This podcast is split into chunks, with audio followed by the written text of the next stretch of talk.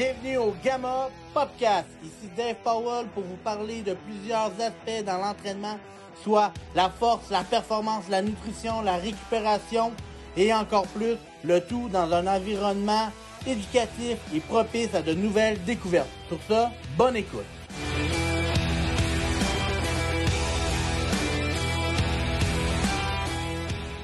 Aujourd'hui, j'ai un invité très spécial. En fait, c'est un bon ami à moi qui est en Europe. On fait, on fait partie un peu de la même cohorte dans le mastermind, donc euh, pour, euh, pour nous accélérer, d'aider le plus de gens possible.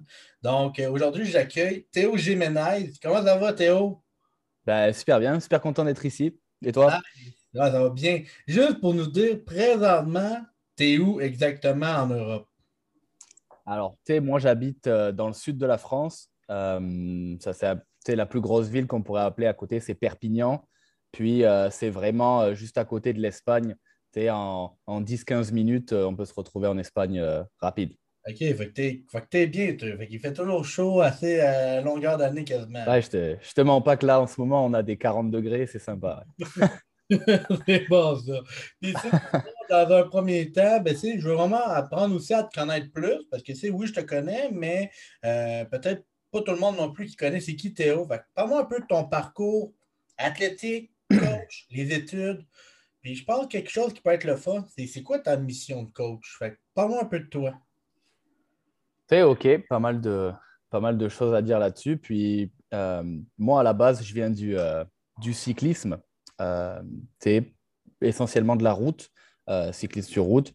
Puis pour ma formation athlétique, euh, c'est surtout de là que je viens. Puis, euh, j'ai commencé à découvrir la musculation et tout ce qui est le renforcement musculaire que très tard, finalement, parce que euh, ce n'était pas utile pour moi sur mon vélo, tu sais, de peser 90 kg de masse musculaire.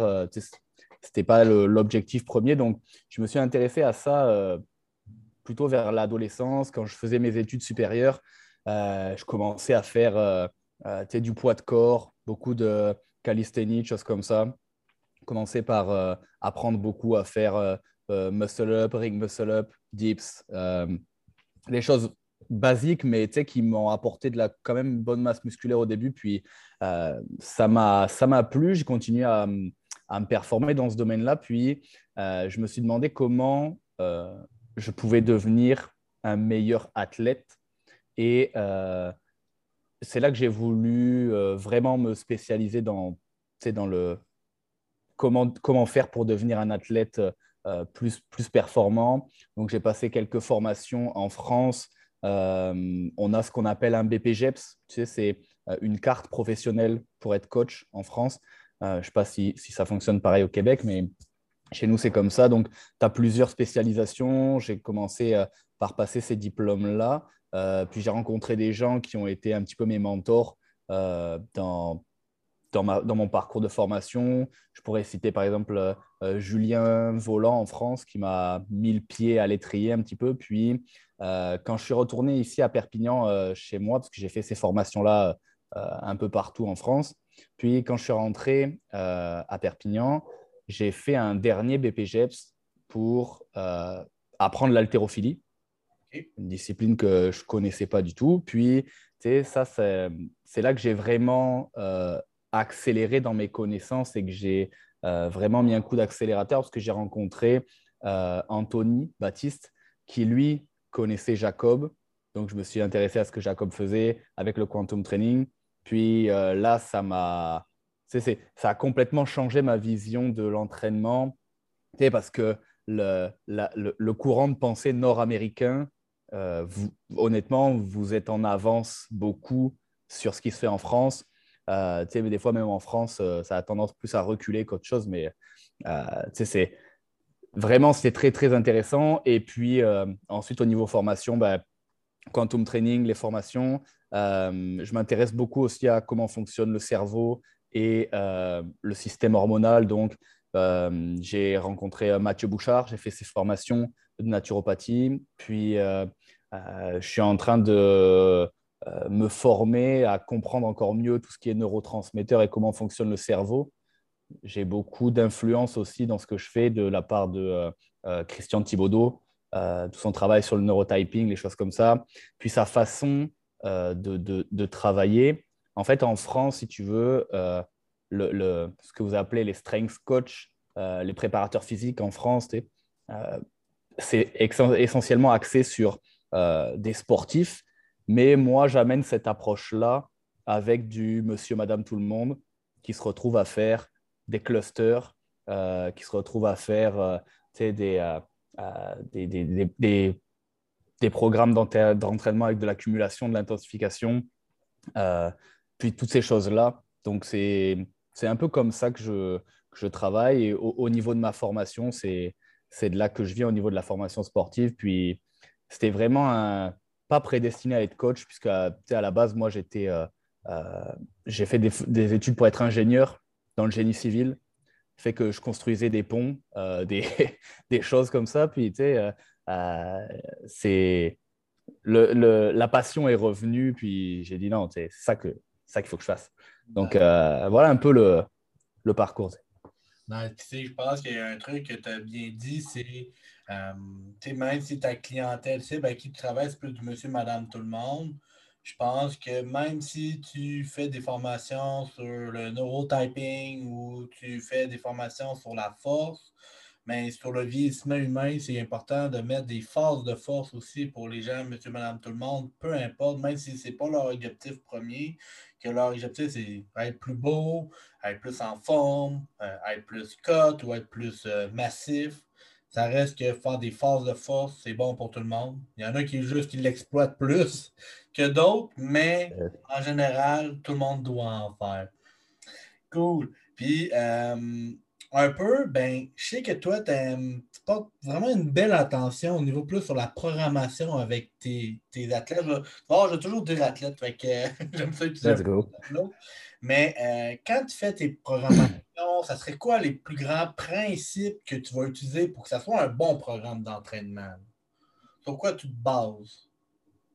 Déjà, le, premier truc, je dirais euh, que je prends quand même pas mal de temps avec la personne pour euh, savoir comment elle fonctionne. Et pour moi, ce qui est très important, parce que je fonctionne comme ça, c'est de garder du fun dans l'entraînement. Donc, le premier point clé que j'accorde dans la, dans la périodisation, on va dire, ou la programmation d'un client que j'ai, c'est OK, comment la, la, personne, elle fonctionne? Est-ce que c'est plus un compétiteur? Est-ce que c'est quelqu'un qui a besoin de cadre? Est-ce que c'est quelqu'un euh, qui a besoin que l'entraînement change souvent? Est-ce que euh, c'est quelqu'un qui va répondre euh, plus à des stimuli d'adrénaline? Est-ce que c'est quelqu'un qui, au contraire, a besoin que euh, chaque charge soit notée, qu'elle progresse de kilo en kilo sur ses barres, etc. Et donc ça, c'est quelque chose que je prends beaucoup de temps à faire avec la personne au début. Et le choix des exercices aussi. Si une personne, elle me dit qu'elle haït ça, faire du, du, hip thrust, bah, je ne vais pas en mettre dans le, plan d'entraînement parce que sinon, elle n'ira juste pas le faire. Donc, je, fonctionne beaucoup, beaucoup avec le fun parce que je, je pense que je suis comme ça. Euh, tout marche sur moi. Par contre, ça marche jamais vraiment pendant longtemps. Il faut que ça change, il faut que ça bouge. Il faut que ce soit quand même assez ludique. Puis, euh, il y a des périodes où, quand tu as un objectif, tu es obligé de passer par des trucs que tu aimes moins. Mais en général, le, plus, le point le plus important que je mets en place, c'est surtout du fun avec, euh, avec mes, mes, clients qui sont, comme tu as dit, ben, plutôt monsieur, madame, tout le monde. Donc, euh, j'amène cette approche athlétique et je garde le fun en même temps. Ça fait un espèce de combo qui fonctionne bien. On, ça. Nice. Puis, dis-moi si je ne me trompe pas, comme tu disais un peu tantôt, c'est que en Europe, c'est un petit peu plus. Euh, c'est moins. Ben, moi, je trouve qu'au Canada, on est comme en retard versus les États-Unis puis d'autres pays dans le monde dans le, domaine sportif. Mais c'est vu que, on, on va se dire ça de même, vu qu'au Canada, on est déjà en retard, imaginez un peu la France puis l'Europe, à quel point ils sont un petit peu plus en retard sur certains domaines que d'autres, parce que vous avez quand même des spécialités plus que nous autres au, Canada et au Québec. Mais je pense aussi, ou que le. Puis dis-moi si je me trompe, mais je pense que les gens. Euh, pas qu'ils préoccupent moins de leur santé, mais euh, s'entraînent, pensent un peu moins. Je ne sais pas si c'est vraiment vrai. Je sais qu'il y a eu des passes qu'à un moment donné, Euh, peut-être les gens ne sont pas comme au Québec, s'ils vont vraiment au gym tout le temps ou il y a plus de monde qui vont au gym. Parle-moi un peu de ça, un peu la différence. je pense que tu es venu au Québec n'y a pas si longtemps que ça? Fait euh, je ne sais pas si tu as vu un peu une différence entre Québec et où tu es présentement. Ben, si tu veux, euh, la, principale différence, ça c'est mon avis personnel, mais c'est vrai qu'en France, on a, je ne sais pas si ça, si ça fonctionne aux, États-Unis, je ne crois pas, mais en France, il y a ce qu'on appelle, nous, la sécurité sociale. Tu fait que tous les frais de santé sont remboursés. Euh, si tu vas à l'hôpital, ça ne te coûte rien ou presque rien. Euh, puis, finalement, ta santé, ça fait en sorte qu'elle passe au second plan. Peut-être que s'il y avait des frais comme euh, aux États-Unis ou dans d'autres pays, où dès qu'il faut aller te faire soigner, tu, tu, dois sortir, toi, les sous de ton portefeuille, peut-être les gens accorderaient un petit peu plus d'attention à leur santé. Puis, euh, c'est vraiment, vraiment ce que tu as dit. En France, le monde met beaucoup moins d'intensité et d'action sur euh, leur santé et euh, va être beaucoup plus tourné sur le profit, le gain, l'argent. En... C'est tabou en France, on ne parle pas trop d'argent. Par contre, ça, préoccupe tout le monde. Puis, si je dis à quelqu'un ici là que je, suis au gym en ce moment et si je sors là, je vais dans le gym, je dis à quelqu'un euh, est-ce que si je te donne un million d'euros, tu vas dormir plus tôt, t'entraîner plus, manger mieux La personne elle va me dire bah ouais, vas-y, envoie les sous. Puis si je lui dis ça va être pour améliorer ta santé, pour que tu vieillisses jusqu'à 90 ans, il va me dire ouais, non, peut-être demain, peut-être demain. Puis c'est cette approche-là, tu parlais de la mission de coach tout à l'heure, euh, c'est cette approche-là que j'essaye de faire, de changer la vision de la santé et de l'entraînement aussi en France, parce que euh, que ce soit euh, dans, ces processus-là de santé ou, ou d'entraînement, le, on est dans la société d'Amazon. Tu veux quelque chose, demain c'est chez toi. C'est pareil avec les gens, pareil avec leurs muscles, avec leurs abdos. Je veux des abdos, ah non, ça ne marche pas. Et le moindre effort, euh, en France, il y a une expression qui s'appelle partisan du moindre effort. Ça veut dire euh, tu veux faire aucun effort pour euh, arriver à ce que tu veux, tu veux tout avoir rapidement sans aucun effort. Puis tu sais, ce serait. C'est juste pas possible. Et la mentalité là-dessus, euh, c'est vrai qu'elle est très, très différente avec euh, ce que j'ai pu voir au Québec en discutant juste avec des personnes euh, lambda, pas forcément qui s'entraînaient, mais il y a une grosse, grosse mentalité sur. Je ne sais pas si on pourrait dire ça, mais les gens là-bas sont juste gentils. j'ai vu des gens me dire bonjour, merci. je suis allé à dans un hôtel. Euh, bref, je te, raconte une anecdote. Je vais dans l'hôtel, puis les valises, elles arrivent deux jours après. Je ne sais pas pourquoi, elles avaient décidé de prendre un autre avion. Puis euh, le gars là-bas m'a carrément proposé d'aller chez lui, chercher du linge pour moi parce que j'avais pas de linge pour, pour m'habiller pendant. Tu en France, c'est impossible de voir ça. C'est, la, la, personne, elle va juste dire Ouais, dommage. Euh, c'est, voilà, c'est cette approche-là qui me plaît beaucoup. Puis euh, le fait aussi que les gens prennent soin de leur santé, qui sont très ouverts. Et en fait, c'est surtout ça. Le, monde est plus ouvert. Et je pense qu'ils ont réussi à développer cette compétence-là d'ouvrir leur mindset. Vous êtes, vous êtes moins nombreux au Québec aussi. C'est normal qu'il y ait moins de, de, soucis avec ça. Mais euh, en France, c'est très fermé, c'est très égoïste. Euh, bah, je ne veux pas faire un portrait de la France non plus trop pourri, mais c'est, euh, en tout cas, c'est, c'est, un peu comme ça. écoute, tu sais, je pense que de la manière que tu le parles, ça c'est normal parce que quand tu prends et dis que tu vas beaucoup dans le plaisir, je pense que c'est quelque chose qui est super intéressant, surtout quand les gens vont toujours un peu de reculons au gym. Ils savent qu'ils vont pour un objectif, peut-être pour se remettre en forme, euh, être euh, comme tout est dans le sud, fait que, le monde va souvent aller à la plage, être plus beau dans leur, dans leur costume de bain, bikini, peu importe. Donc, mais des fois, tu le fais pas par pur plaisir. Fait que c'est, là où il faut que tu deviennes que l'entraînement, quand on est coach, te le faire par le fun. Tu dis, exemple, j'aime pas, mettons, il y, a, il y, a une athlète qui dit, j'aime pas ça faire des trosses. C'est sûr qu'il y a toujours un, moyen de moyenner ça, là, comme qu'on va dire, par un autre exercice. Et comme moi, j'entends souvent dire des bulgars split squat. comme, ouais, c'est correct pour un mois ou deux, peut-être, mais à un moment donné, je vais te le mettre pareil parce que les variations sont toujours super importantes, mais dans l'entraînement, honnêtement, je pense que où la programmation fait vraiment un, un grande importance, c'est comment tu construis à l'intérieur. Que si tu pourrais garder les mêmes exercices pendant, exemple, une année de temps, garder les mêmes choses, mais de changer tellement les paramètres en, l'intérieur que tu aurais quand même des résultats optimaux à la suite, à la suite de l'année. C'est sûr que moi, un, de mes côtés, quand je programme, j'aime ça surtout découvrir des exercices, de leur faire montrer aussi à mes athlètes que euh, même si je te fais faire une tirade euh, verticale, ben, il y a plusieurs manières de faire des tirades verticales ou d'aller reproduire un peu la même contraction musculaire que la tirade verticale. Là. Fait que euh, là, je parle comme en français, mais le fameux la peau down en anglais. Là.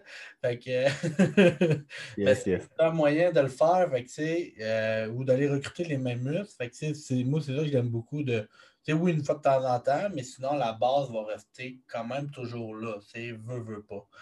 Euh, quand, tu regardes, une fois que tu as choisi tes exercices, par exemple, que là, tu as, choisi un peu ton, ton, tes choix d'exercice, après ça, sur quoi tu t'attaques pour dire, OK, je bâtis une programmation adéquate? Fait que, on va plus parler de programmation. Là. Fait sur quoi tu vas te bâtir après sur une personne en général? On va y aller en, général. Yes, OK. Ben, ça dépend de. Euh, dans, le, dans le forfait et dans les, dans les prestations que je propose, il y a toujours une petite évaluation initiale. Puis, ce n'est pas une évaluation initiale avec des. Euh, je ne survends pas l'évaluation initiale parce que je vois trop de personnes faire euh, des tests de euh, mobilité, de euh, posturologie, de choses comme ça. moi, je fais pas beaucoup de tests, mais qui me sont utiles vraiment. Donc, il y a la mesure des segments en premier. Puis, j'aime bien faire, j'oublie toujours le nom de ce test, c'est un test d'extension de la hanche sur le, sur le bac extension euh, pour voir si on peut surcharger la chaîne postérieure euh, de la personne parce que c'est rare que j'ai des athlètes déjà prêts à entraîner pour euh, surcharger ça.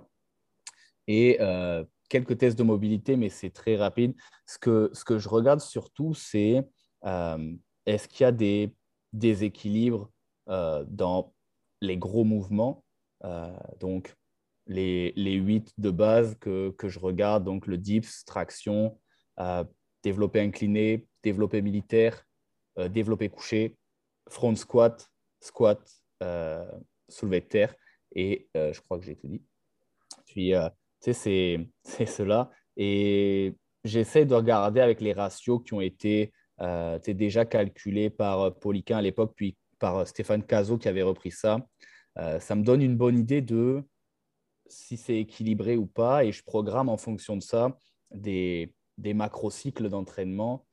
Donc, pour les personnes qui ne savent pas ce que c'est un macrocycle, euh, on, on, est plus sur un mois d'entraînement, quatre semaines, euh, plutôt, plutôt ces choses-là. Quatre, ça peut aller de, de 4 à, à 8 semaines, dépendant de quel est le retard. Puis, euh, c'est surtout que, chaque, que je, fais, je, regarde la personne bouger faire les mouvements, puis euh, mettons qu'elle a un, problème, un déficit de force à son squat. Euh, si je vais regarder si ses pieds s'affaissent à l'intérieur quand elle squatte, est-ce qu'elle a un problème plutôt au niveau de l'amplitude, est-ce qu'il y a un, sticking point dans le bas du mouvement, dans le, dans le trois quarts du mouvement? Puis surtout, je vais programmer en fonction des, des points faibles de la personne. Puis ça, c'est une des premières choses que je fais. Et si la personne, elle n'est pas assez forte pour avoir des points faibles, c'est que son point faible, c'est juste qu'elle est débutante. Euh, bah, ce que je fais avec ça, c'est juste de bâtir un contrôle moteur euh, sur les mouvements de base. Donc, ça passe par beaucoup de fréquences, beaucoup de répétitions. C'est un des paramètres d'entraînement que je fais beaucoup avec les débutants, de la fréquence et de la répétition. Pas d'intensité parce que la personne est débutante, donc tu peux pas surcharger comme quelqu'un qui est déjà entraîné. Puis, je fais, je fais beaucoup ça. Euh, et ce que je, une des techniques que j'utilise beaucoup, je prends quatre gros mouvements où j'enseigne la technique à la personne.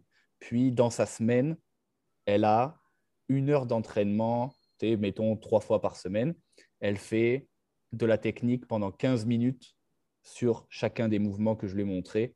Et ça lui permet de gérer son intensité, gérer euh, ses temps de repos, puis de euh, garder aussi de la fraîcheur à chaque fois qu'elle fait ça. Parce que euh, trop souvent sur les débutants, d'imposer des nombres de séries et des nombres de répétitions, je trouve que c'est un peu un peu contradictoire parce que finalement, la personne sait tellement pas s'entraîner que 7 répétitions ou 20 répétitions, elle va les grinder pareil ou alors elle va pas être bien sur chaque répétition. Donc au final, autant, autant, autant lui dire fais 1000 répétitions. Prends 15 minutes, tu fais le, plus de répétitions que tu peux en gardant la technique, filme-toi.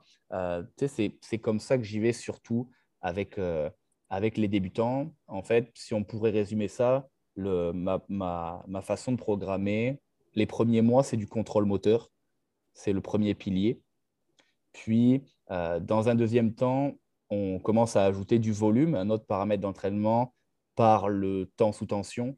Donc, du travail plus d'hypertrophie euh, avec des temps sous tension très longs euh, ou alors des temps de sous tension dans des, dans des positions contractées pour construire le, le, le mind-muscle connection. puis, une fois qu'on est dans ce, dans ce pilier 2, on pourrait le diviser en deux parties. Une fois, c'est le temps sous tension, puis ensuite, on passe plus sur l'entraînement mécanique.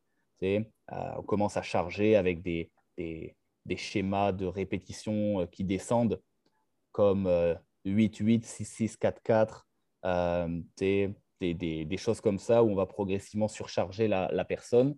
Et ensuite, je dirais que le troisième pilier, c'est le temps, euh, la tension intramusculaire donc là, on arrive à des charges qui sont comprises entre 85% et le, RM. Et c'est à partir de là aussi que je commence à tester la personne sur des RM. Quand elle finit ses phases mécaniques, euh, je fais mes premiers tests de 2 RM, 3 RM, puis ça me permet de programmer euh, la tension intramusculaire qui arrive derrière, où c'est plus des choses du style cluster ou chargement par vague, ou du, des, c'est des méthodes de force que, tu connais bien, euh, plus des choses comme ça. Puis après, en fait, j'irai juste euh, faire six semaines de tension intramusculaire avec la personne, 6 à 8, dépendant de comment elle réagit. Et ensuite, on fait une boucle, on décharge le système nerveux et en fonction de si la personne elle a un déficit euh, en masse musculaire ou en force, on reprogramme de la force ou on reprogramme de l'hypertrophie. ça, ça c'est un autre test que je fais une fois que, les, une fois que le, la personne a déjà fait un cycle de force, je regarde les déficits de force euh, avec de l'excentrique très lent. Puis euh, ça, ça, me permet de regarder si la personne manque de nerveux ou si elle manque de, de musculaire. Et puis ensuite, je reprogramme la suite. Euh, puis tout ça, c'est en gardant, en, ne perdant pas de vue l'objectif du client, de la personne, que je pense à, une de mes clientes en ce moment qui me dit que elle, voulait, elle est venue me voir, puis elle m'a dit Je veux un gros dos. Euh, je dis Ok, on y va. Euh, donc, comment moi je peux adapter? Ben, On a mis une séance de une séance d'hypertrophie de dos euh, dans la programmation plus athlétique. Euh, donc, c'est essentiellement comme ça que, que je fonctionne.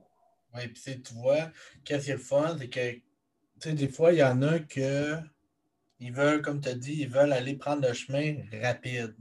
C'est-à-dire qu'ils ils engagent un coach, puis ils disent, ben là, avec un entraîneur, c'est sûr, ça va aller plus rapide. Oui, premièrement, oui, ça va aller plus rapide, mais en même temps, le coach, comme avec toi, pour aller tester, exemple, les 3 RM ou les 2 RM, comme pour aller tester à force, tu as du chemin à parcourir. Il faut apprendre à connaître l'athlète aussi. Fait que, euh, pensez, des fois, il y en a qui veulent, ils veulent des résultats rapidement, mais pense déjà comment tu le programmes, puis comment tu structures ta programmation, tu vas étape par étape. plus endurance, plus euh, technique de bord. Après ça, on va aller plus dans l'intensification. Euh, après ça, est-ce que c'est plus nerveux, mécanique, etc. Pour ensuite aller plus dans la force.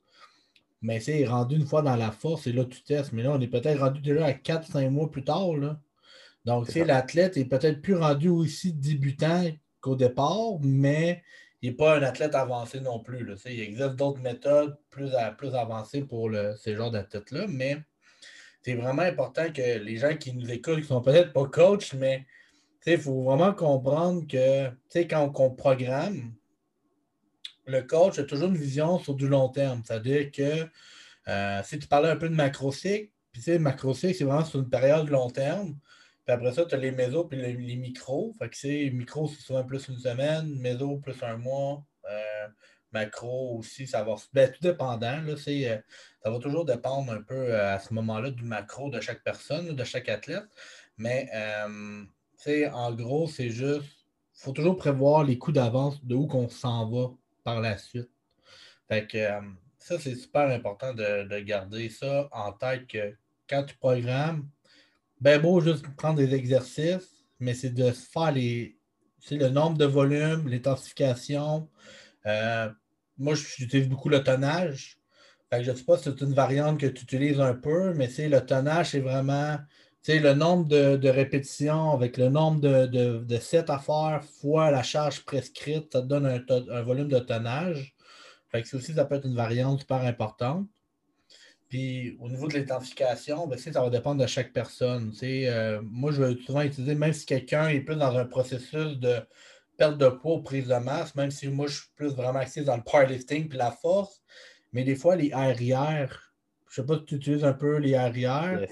Mais souvent, ça va être une méthode pour nous autres d'utiliser ça pour quand même aider l'athlète à prendre conscience de son niveau d'identification lors de ses entraînements. Dire ça de même. Fait que c'est de ne pas toujours non plus aller fond la caisse parce qu'il n'y a pas. Euh, m'inspirer toujours euh, à fond la caisse, c'est pas toujours le meilleur, euh, la meilleure optique non plus pour, pour toute forme objectif. Je ne sais pas si tu es, si d'accord, là.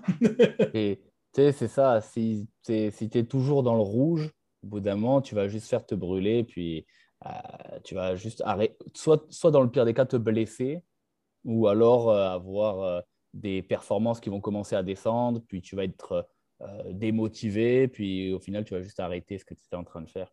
Puis, tu as parlé de, de RIR, c'est ça, je l'utilise souvent dans des programmations plus d'hypertrophie, ou quand j'ai besoin de rattraper euh, euh, des retards sur des muscles naturellement plus faibles. C'est comme euh, une personne qui aurait des jambes plus longues, qu'elle aurait un retard sur ses quadriceps. Je mettrais à faire sur, sur une journée d'entraînement plus cool des séries de leg extension avec du, du, 12 reps avec, ou, du, ou du 10 reps RIR. tu gardes deux reps en réserve dans le coffre, puis euh, une série à l'échec à la fin, mettons sur trois séries. Et ça, ça me permet aussi de, ça permet aussi à la personne de se rendre compte de ce qu'elle peut faire, puis d'apprendre à s'auto-évaluer. Je trouve que c'est hyper important euh, de développer la, en fait plus que d'entraîner la personne, de lui faire comprendre, de développer sa compétence à elle, de s'entraîner toute seule et de savoir qu'elle s'entraîne à la bonne intensité toute seule. Je ne sais pas si c'est très clair, mais c'est ça. Euh, plus, moi, je, dis toujours aux gens que je fais du coaching, je ne fais pas du babysitting.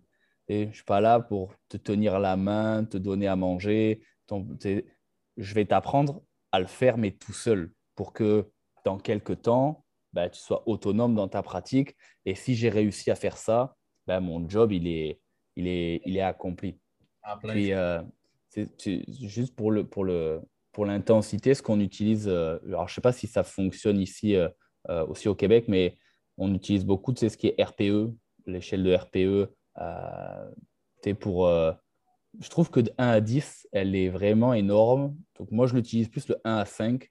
Ça permet à la personne de mieux, mieux, mieux situer son, son, état de, fatigue, entre guillemets. Puis, le problème avec ça, c'est que la personne doit jouer le jeu aussi de, il faut qu'il y ait une confiance déjà. Donc, c'est plus pour des, personnes plus avancées où on a bâti de la confiance que j'utiliserais ça. En plein ça, je pense exactement. Ben, moi, j'utilise beaucoup tout ça. les pourcentages quand on a une, donnée, bien sûr, parce que je ne peux pas inventer une donnée non plus. Puis sinon, ben, les RPE puis les arrières, ben, c'est pas mal un peu le même principe, là, généralement. C'est juste que tu lis à l'inverse. Fait que c'est, euh, tu dis arrière 2, ben, pour moi, c'est RPE 8. Fait que ça revient au même généralement. Là. Mais que tu utilises sur, sur 5, je pense sur des athlètes un peu plus, euh, euh, on va dire, plus général, commence. C'est sûr, c'est moins compliqué que 1 à 10, puis là, de comprendre un peu c'est quoi 10, 9, 8, 7. Mais euh, tu vas toujours garder un peu les, mêmes RPE pour. Euh, c'est rare, tu vas mettre RPE 1 ou RPE. Tu vas toujours être dans, la même intensification environ. Tu as parlé un peu tantôt au niveau des ratios de force. Fait quand tu rencontres tes, clients, tu prends souvent des longueurs. Fait tu prends la longueur des bras, des jambes, etc. tu fais des saignements. Euh, après ça, c'est sûr que comme tu as bien expliqué, la morphologie a vraiment un grand impact aussi sur comment tu vas être comme athlète. Par exemple, que quelqu'un qui mesure 6 et 3, qui a des longs fémurs, euh, ça se peut qu'il n'ait pas un squat de malade mental, mais s'il a des longs bras, ça se peut qu'il ait un deadlift de fou. Donc, euh, à ce moment-là, je pense qu'il y, a une importance à amener là-dessus sur la morphologie. Mais euh, toi, au niveau des ratios de force, une fois que tu prends les segments, euh, tu as dit que tu utilisais, exemple, 8 tests pour voir un peu comment l'athlète va. Mais ensuite, c'est quoi que tu fais, soit avant ou quoi que tu fais pour optimiser un peu les ratios de force? Fait c'est comment tu te prépares pour euh, optimiser ça? Yes. Donc, tu es là-dessus. Une fois que tout ça est fait, une fois que j'ai mes données, euh, mettons par exemple euh, sur une personne, on va, on va, prendre un exemple, une personne qui serait euh, euh, des longues jambes, puis des longs bras, très, très très grandes. je dis ça parce que j'ai un, nouveau client qui vient de rentrer qui est, qui est dans cette configuration-là, cette morphologie pardon-là. puis on fait tous ces tests donc sur les huit mouvements primaires et naturellement, sur son squat, il est plus en difficulté. Euh, sur euh, tout ce qui est flexion de genou, il a plus de difficultés. Puis extension de la hanche, ça va. Euh, c'est un basketteur, donc ça, il a une bonne extension de la hanche. Et par contre, du fait des longs segments, tout ce qui est mouvement de poussée est un peu plus compliqué pour lui. Donc, comment je fais une fois que j'ai identifié les faiblesses je programme ça avec en général deux mouvements clés. Euh, donc lui, par exemple, il a un macrocycle de 12 semaines sur euh, ben, squat et bench. Euh, puis, ce n'est pas exclusivement squat et bench où il va faire ça pendant 12 semaines. Il y a d'autres exos d'assistance. Puis je m'arrange pour qu'il y ait toujours les mêmes patterns de poussée, de tirer, de, de flexion de genoux, de hanches dans les, dans les entraînements. Mais c'est un peu comme ça que je fonctionne pas tout en même temps parce que sinon, la personne, elle, elle progresse juste pas. Puis, euh, c'est pas très grave si on délaisse les autres mouvements pendant un temps parce que naturellement, tu es déjà fort là-dessus. Puis, de potentialiser, d'améliorer les maillons faibles de la chaîne musculaire, ça va juste renforcer la chaîne au complet. Donc, si j'améliore son squat, son deadlift, il sera juste euh, beaucoup mieux. Puis, si j'améliore son bench, son euh, développer euh, militaire, développer debout sera beaucoup plus puissant, ses tractions seront mieux aussi. Donc, euh, c'est un peu comme ça que, je, que, que, j'approche la correction, entre guillemets. puis, je regarde aussi s'il n'y a pas des, des, équilibres droite-gauche qui peuvent aussi ben, comment dire, fragiliser les mouvements de base. c'est vraiment c'est vraiment de regarder la personne bouger dans, dans, la salle plus que de lui faire faire des tests pour lui faire faire des tests. Mais c'est un peu comme ça que je fonctionne. Je, j'y vais avec deux ou trois mouvements de base plus faibles chez la personne. Je dis, OK, ton bench, il est faible, ton squat, il est plus, il ils ne sont pas dans les bons ratios, mettons.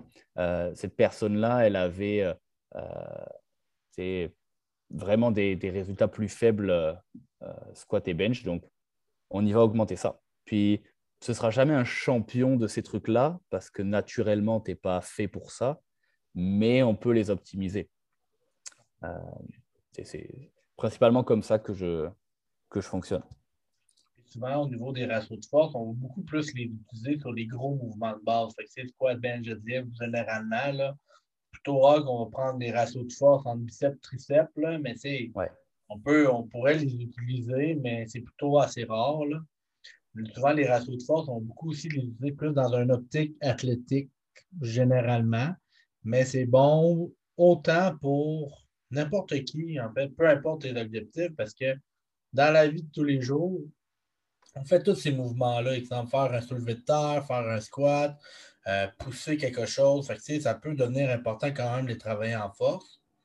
Puis euh, souvent les exercices, ça aussi, euh, je sais pas si tu as complété la formation du neurotyping avec Christian Thibodeau, là, mais il en parle souvent aussi que c'est tout dépendant du neurotyping que tu es, mais il parle souvent des ratios de force. Et Christian apporte vraiment une grande importance, un peu comme Charles Poliquin apporte ça une grande importance sur les ratios de force.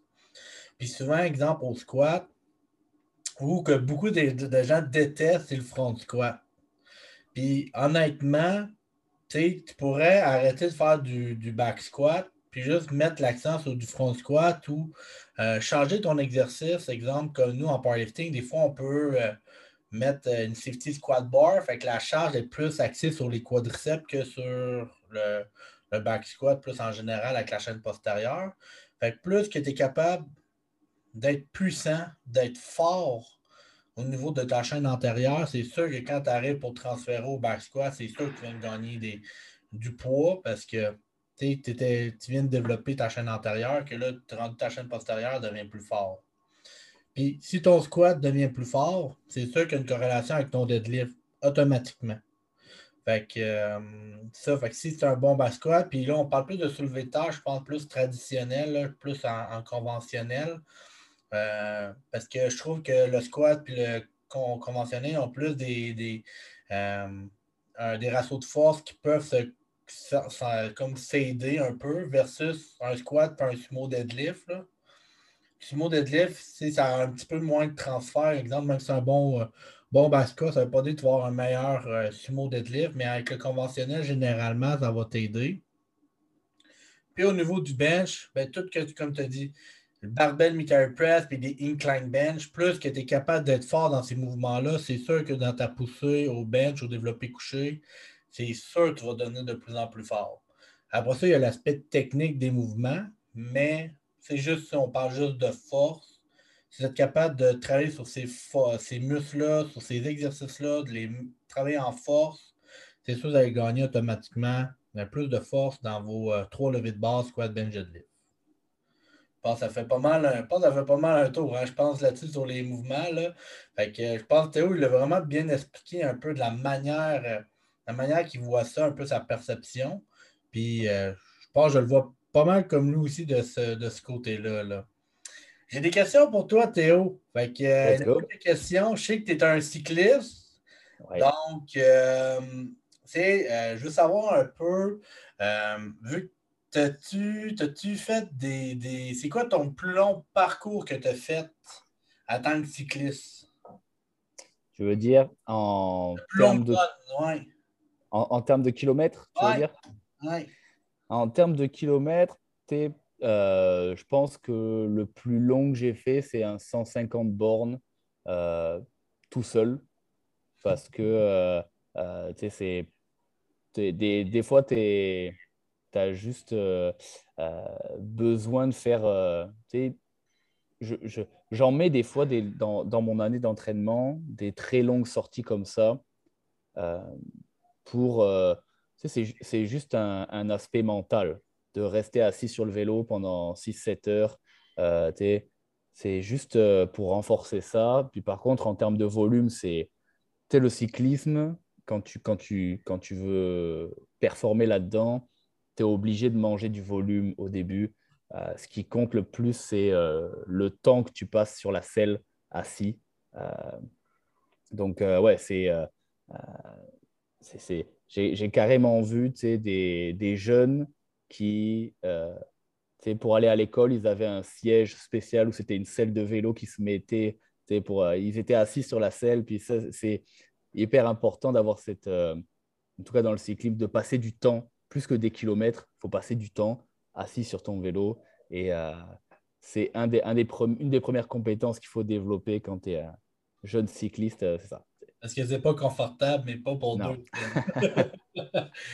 non, puis même si on a du matériel aujourd'hui qui est quand même de mémoire de forme et des choses comme ça, ça reste quand même que tu es, penché en avant pendant 7 heures ou 6 heures. Tu si tu regardes une étape d'une course professionnelle ou du, du, Tour de France qui est populaire, euh, tu vois les gars, la position de pédalage, elle n'est pas du tout optimale pour le dos. Tu es juste en crunch.